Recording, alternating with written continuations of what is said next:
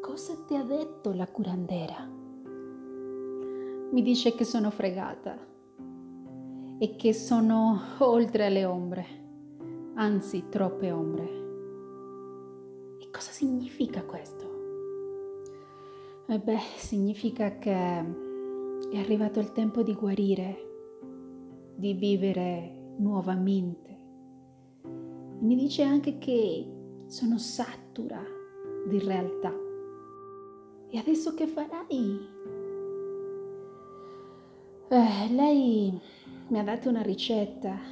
Mi dice che per dimenticare e per desapprendere, quindi per lasciare tutto quello che ho imparato.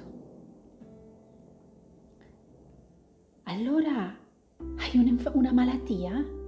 Stai poco bene? Beh, io credo di sì.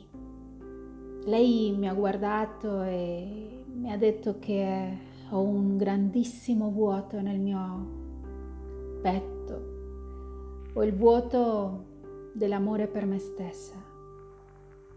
Mi dice che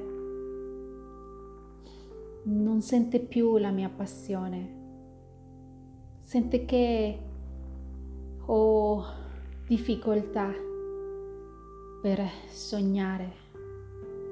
Dice che la felicità mi ha abbandonata quando ho smesso di fidarmi di me stessa. Mi dice che la volontà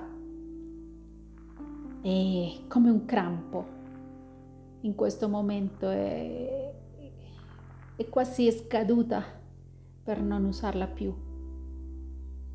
Mi dice che, che ho eccesso di passato, sono satura di passato,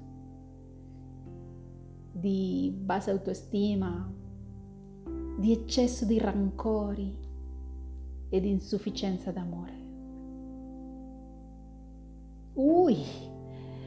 allora ha ragione la curandera quando ti dice che sei fregata, veramente fregata. Ed è, e, e qual è la ricetta per tutti questi mali?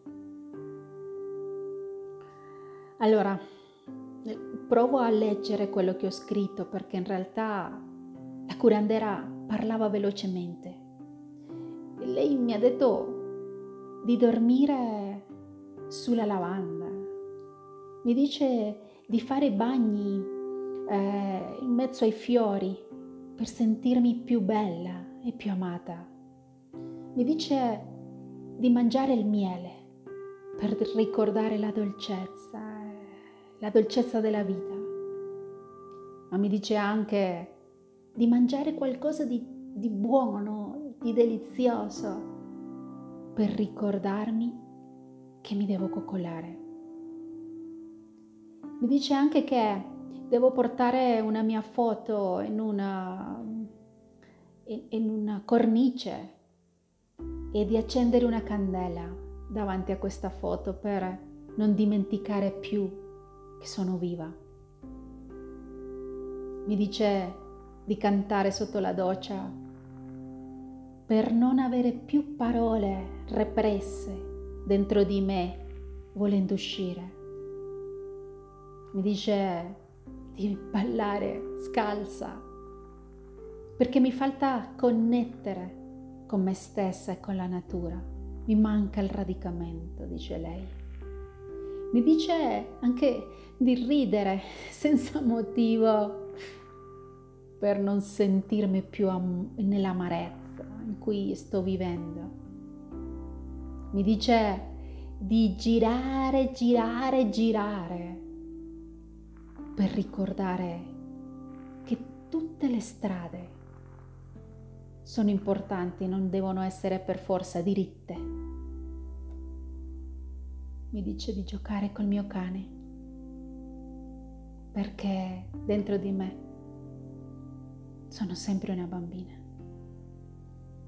Mi dice anche di camminare sotto la pioggia, di camminare sopra il fango senza paura di sporcarmi o di cadere. mi dice di aprire le braccia e permettere che il vento accarezza il mio corpo. Mi dice di guardare l'alba e il tramonto, di dormire sotto le stelle e di riposare in spiaggia, di salire una cima, la cima di una montagna. Mi, mi suggerisce di nuotare nuda. non l'ho mai fatto, mi piacerebbe, però non lo so. Mi dice di perdere il controllo, di accettare la mia vita. Mi chiede di vivere la vita, ma soprattutto vivere il presente. E così amarci donne, streghe, guerriere, riprendere il nostro potere, valorarci, perché, perché tutti siamo unici e speciali. Adattarmi perché sono bella. E volermi vedere come sono veramente, perché nulla al mondo può guarire di più che l'amore proprio, che l'amore per se stessa. Io sono Monica Sita, nella palestra per l'anima, ispirata da questo testo che mi ha inviato oggi, una donna che corre con i lupi come me.